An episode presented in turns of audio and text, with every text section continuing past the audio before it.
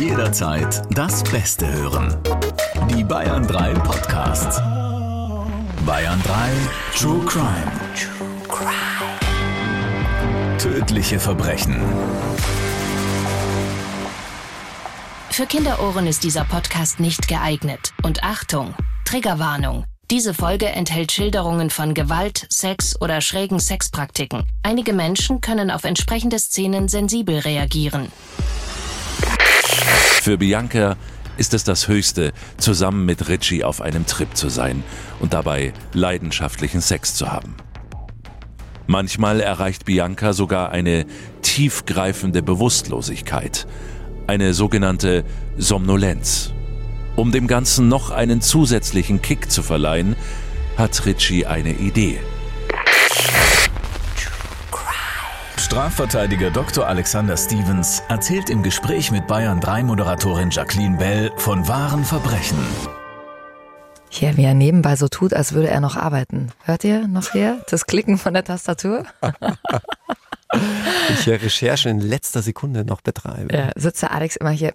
Ja, ja, warte mal, gleich. Ich, ich bin gleich soweit. Welche wichtigen Mails gab es gerade noch? Kann ich dir nicht verraten. Natürlich, alles hochgeheim wie immer.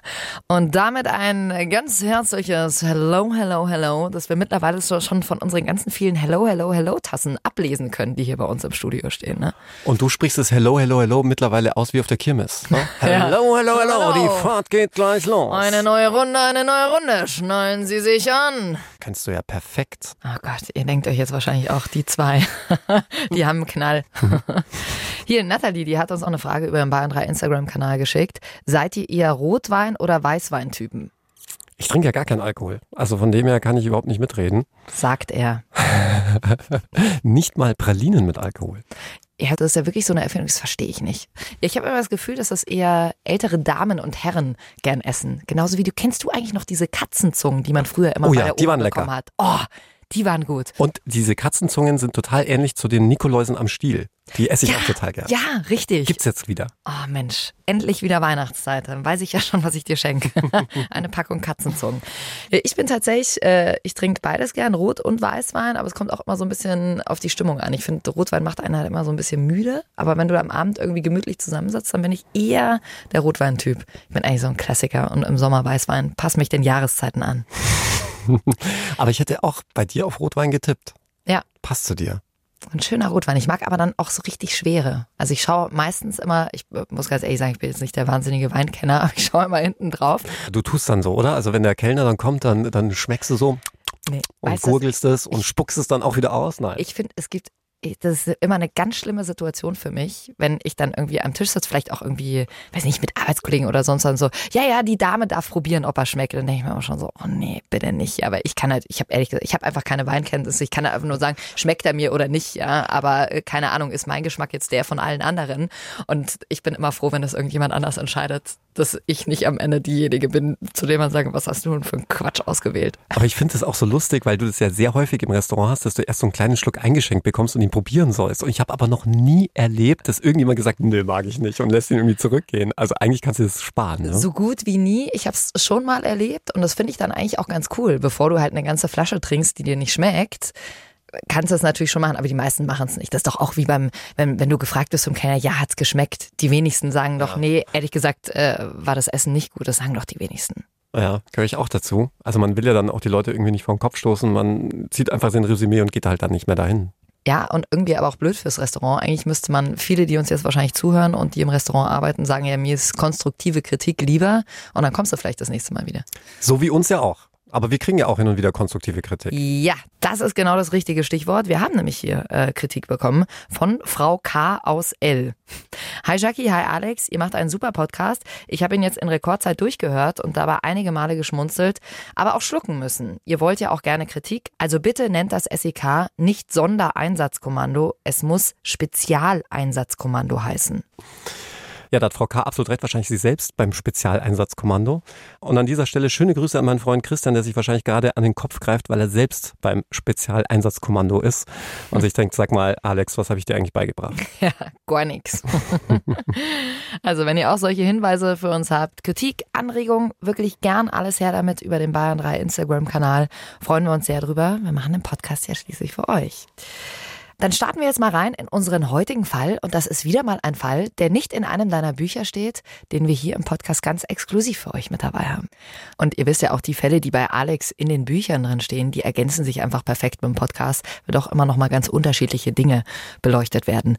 Und ich war letztens auch im Auto dabei und habe mit das Cover für das neue Buch ausgesucht. Darf mhm. man das schon sagen? Kann, darf man sagen, ja. ja. Letztlich ging es dann darum, ob die Schrift gelb, weiß oder lachsfarben sein soll. Und Jackie und ich haben uns spontan für Lachsfarben entschieden, auch wenn man erstmal glaubt, nee, es passt gar nicht.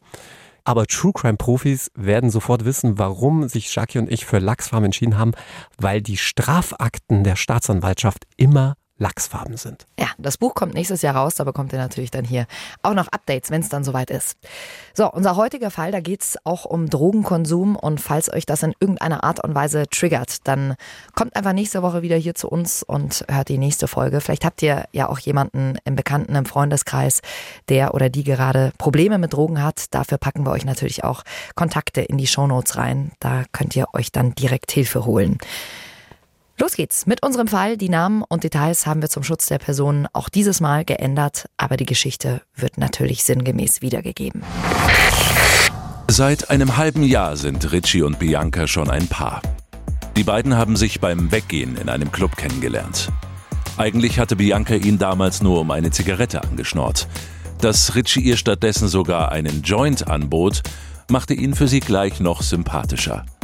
Was für ein entspannter Typ dachte sie sich. Die beiden verbringen seitdem viel Zeit miteinander. Bianca ist sogar bei ihm eingezogen. Dass beide gerade arbeitslos sind, stört sie nicht. Sie sind jung und schließlich haben sie einander. In ihrer Freizeit konsumieren die beiden regelmäßig Drogen. In der mittelgroßen bayerischen Stadt, in der sie leben, ist es ein leichtes, an Stoff zu kommen. Richie ist in der Szene gut vernetzt und so bringt er auch hin und wieder härtere Drogen mit nach Hause. Für Bianca ist es das Höchste, zusammen mit Richie auf einem Trip zu sein und dabei leidenschaftlichen Sex zu haben. Sie vergisst alles um sich herum, die ganzen Alltagsprobleme und Geldsorgen, wenn sie mit ihm intim ist. Besonders erregt ist Richie immer dann, wenn die Drogen bei Bianca richtig gut wirken und sie völlig weggetreten ist. Sie macht es wiederum glücklich, wenn er dabei so viel Spaß hat. Manchmal erreicht Bianca sogar eine tiefgreifende Bewusstlosigkeit, eine sogenannte Somnolenz. Dabei versinkt sie wie in einer Trance, bleibt aber die ganze Zeit ansprechbar. Ein Zustand, den beide sehr genießen. Um dem Ganzen noch einen zusätzlichen Kick zu verleihen, hat Richie eine Idee. Er könnte sie anfangs in eine mit Eiswürfel gefüllte Badewanne legen, denn es tönt ihn an, wenn Biancas Körper kalt ist und damit leblos wirkt. Mehrmals wöchentlich begehen sie gemeinsam ihr leidenschaftliches Ritual. Erst legt sich Bianca in die Badewanne, dann nehmen sie Drogen und sobald Bianca so richtig in Trance ist, haben sie leidenschaftlichen Sex. Der Stoff geht zwar ganz schön ins Geld, aber für seine Bianca nimmt Ricci auch in Kauf, Schulden zu machen. Sie sind schließlich nur einmal jung. An einem Samstagabend hat Richie schon alles vorbereitet. Die Badewanne ist mit Eiswasser gefüllt und für später zum Runterchillen hat er mehrere Joints gedreht. Bianca kommt gerade aus der Badewanne. Sie ist total kalt und Wasserperlen glänzen auf ihrer Haut. Sie setzt sich zu Richie aufs Bett und beide setzen sich einen Schuss. Richie spürt, wie das Heroin langsam wirkt und will Bianca leidenschaftlich küssen. Da merkt er, dass etwas nicht stimmt. Bianca kippt nach hinten auf die Decke.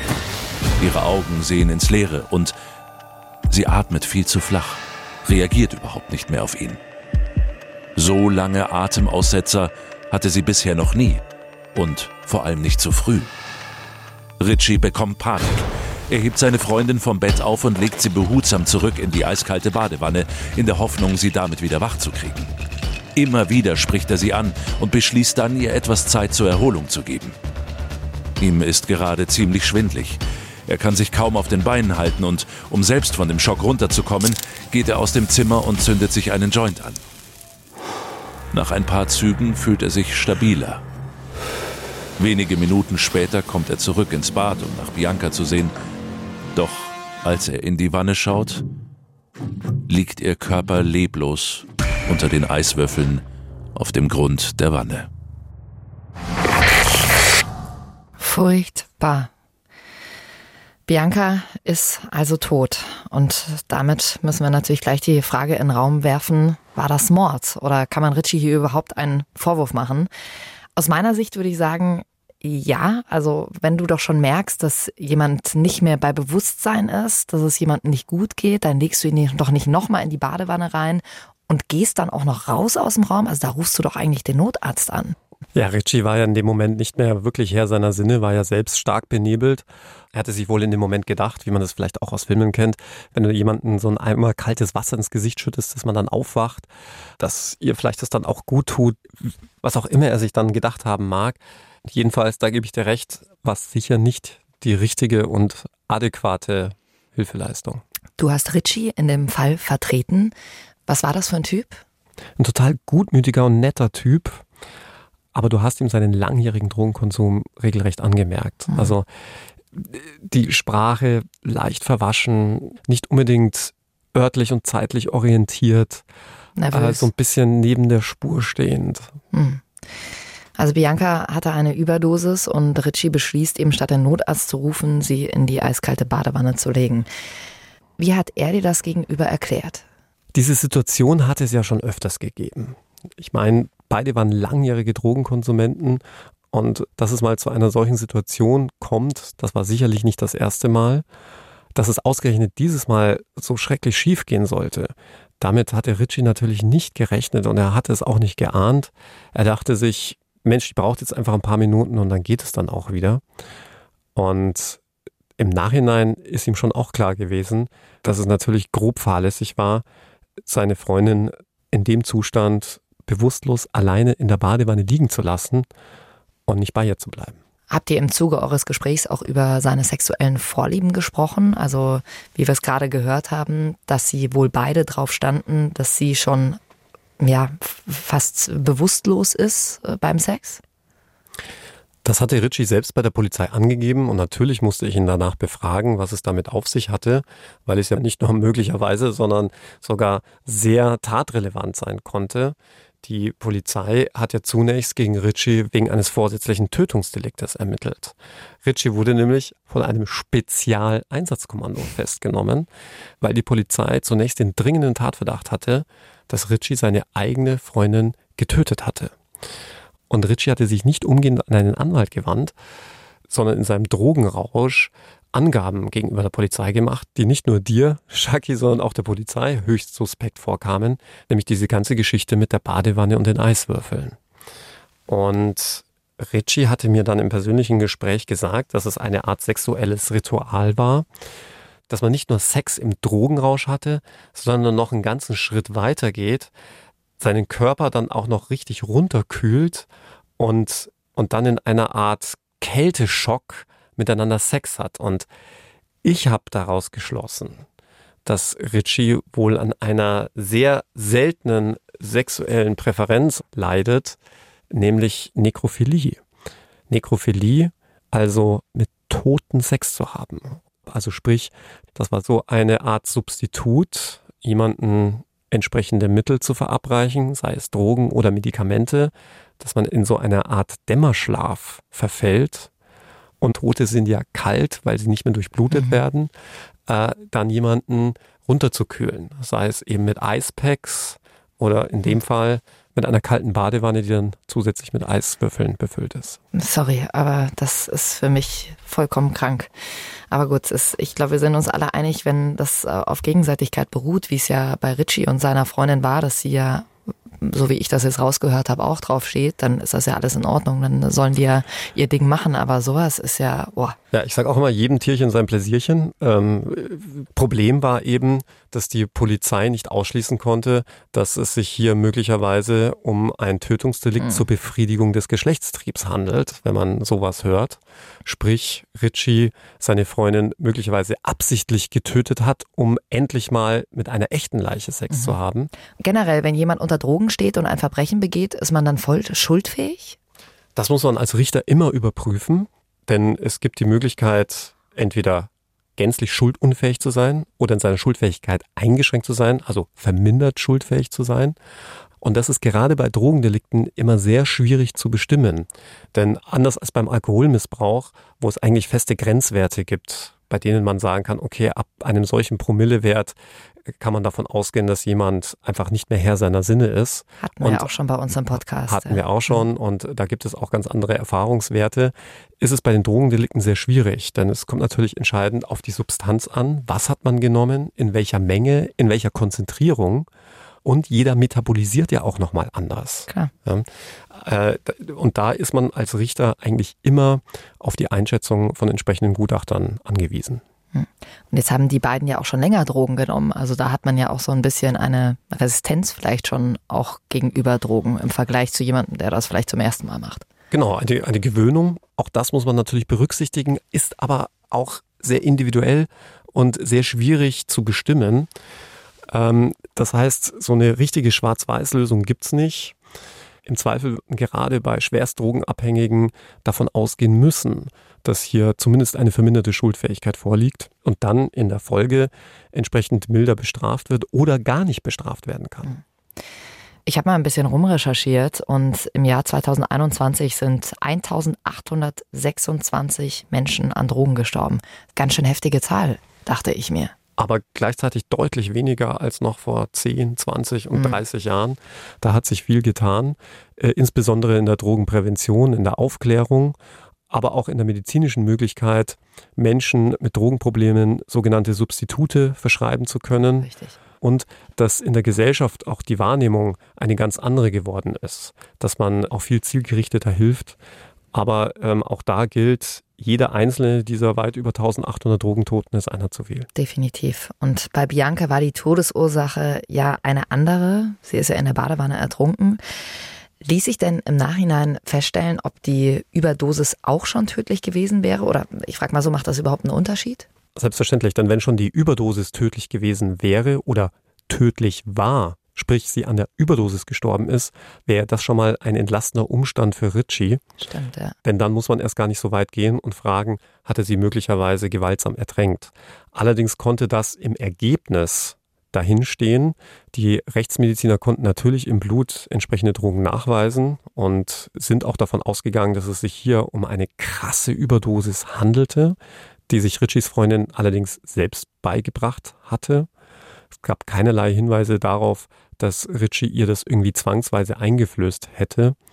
Und was die Rechtsmedizin dann im Nachhinein auch feststellen konnte, war, dass es keinerlei Spuren von Gewalt gab. Also sprich, dass Ritchie seine Freundin etwa gewaltsam in der Badewanne unter Wasser gedrückt hätte oder es irgendwelche Abwehrverletzungen gegeben hätte oder irgendetwas, das darauf hinwies, dass Ritchie hier seine Freundin vorsätzlich töten wollte. Ganz im Gegenteil.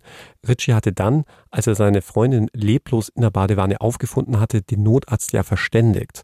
Und das sprach ja indiziell schon dafür, dass er seine Freundin gerade nicht töten, sondern ihr helfen wollte. Weißt du, ob ein Notarzt ihr noch hätte helfen können, wenn Ritchie gleich den Notruf gewählt hätte? Also er hat sie ja erstmal in die Badewanne gelegt, er hat dann noch einen Joint geraucht und dann irgendwann den Notruf äh, verständigt, als er sie letzten Endes schon tot aufgefunden hat. Wenn Ritchie seine Freundin in der Badewanne nicht alleine gelassen hätte, dann hätte man möglicherweise was tun können. Die Frage ist allerdings sehr hypothetisch und ließ sich dann im Nachhinein auch juristisch nicht mehr klären.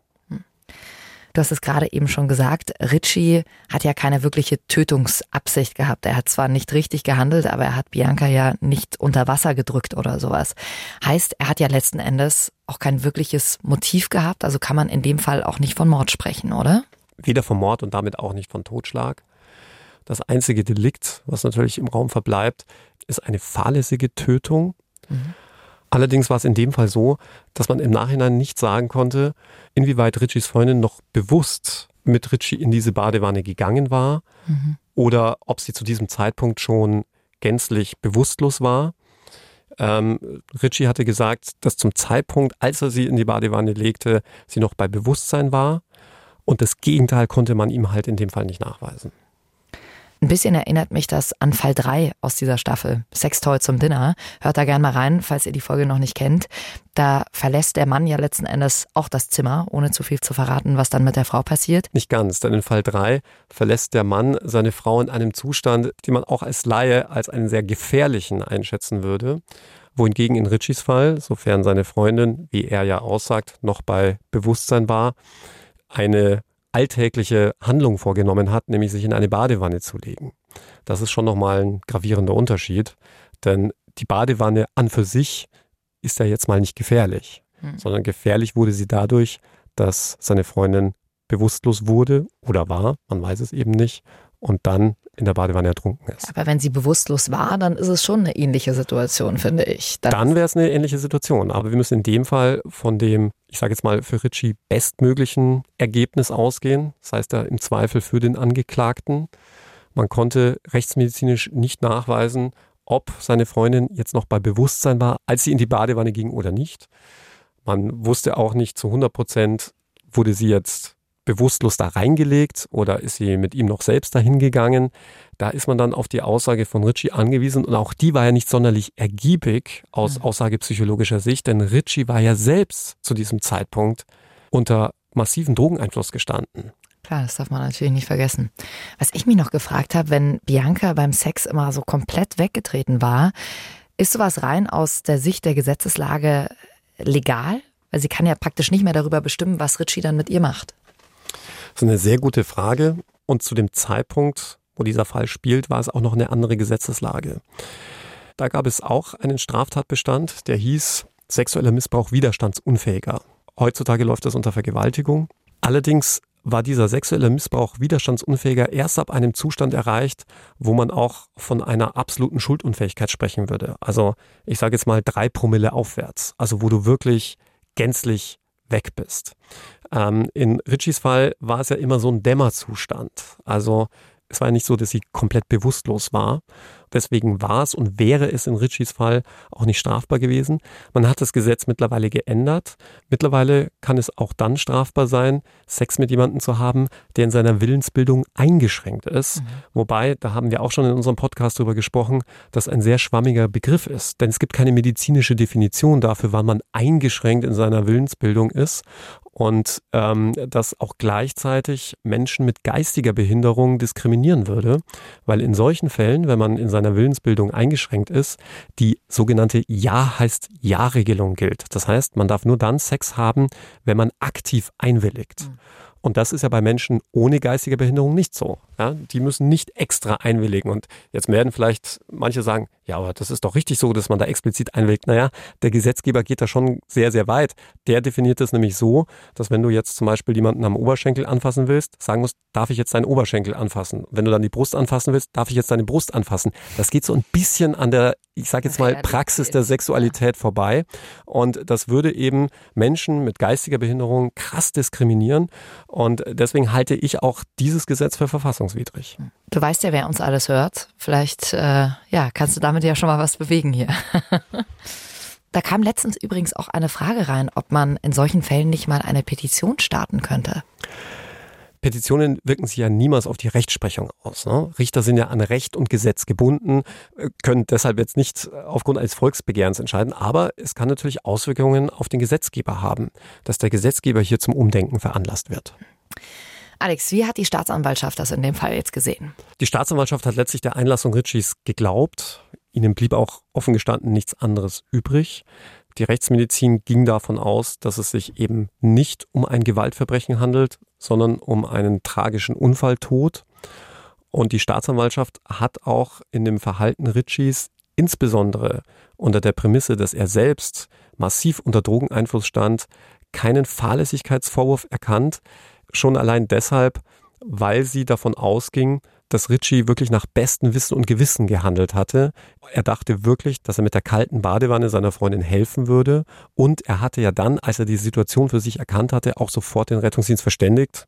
Er hatte sogar, und das muss man ihm schon zugute halten, in diesem krassen Drogenrausch, in dem er war, seine Freundin noch aus der Badewanne gehoben und ich sage jetzt mal laienhafte Reanimationsmaßnahmen eingeleitet. Und von dem her hatte die Staatsanwaltschaft ihn in Anführungszeichen nur wegen des illegalen Besitzes von Betäubungsmitteln angeklagt. Wie viel hat er für den Drogenbesitz bekommen? Das Gericht hat Ritchie letztlich zu einer Freiheitsstrafe von vier Monaten auf Bewährung verurteilt und hat aber bei dieser doch sehr milden Strafe, immerhin war ja Ritchie einschlägig vorbestraft, sein Strafregister war so lang, dass es wirklich mehrere Seiten umfasste, mit berücksichtigt, welch schwerer Schicksalsschlag Ritchie hier getroffen hatte. Das kann ein Gericht auch strafmildernd berücksichtigen. Ein Gericht hätte sogar von Strafe absehen können in einem solchen Fall. Und man muss auch sagen, Ritchie hat bis heute sehr schwer mit dem Tod seiner Freundin zu kämpfen. Auch wenn ich dir leider sagen muss, von den Drogen ist er bis zum heutigen Tage leider nicht weggekommen. Es gibt ja auch immer wieder die Diskussion über die Legalisierung bestimmter Drogen. Wie geht's dir damit, Alex? Wie siehst du das? Ich persönlich bin da sehr zwiegespalten.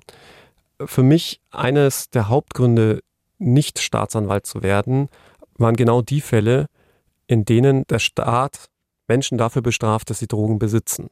Es ist absolut richtig, Menschen dafür zu bestrafen, die mit Drogen handeln und damit letztlich anderen Menschen schaden.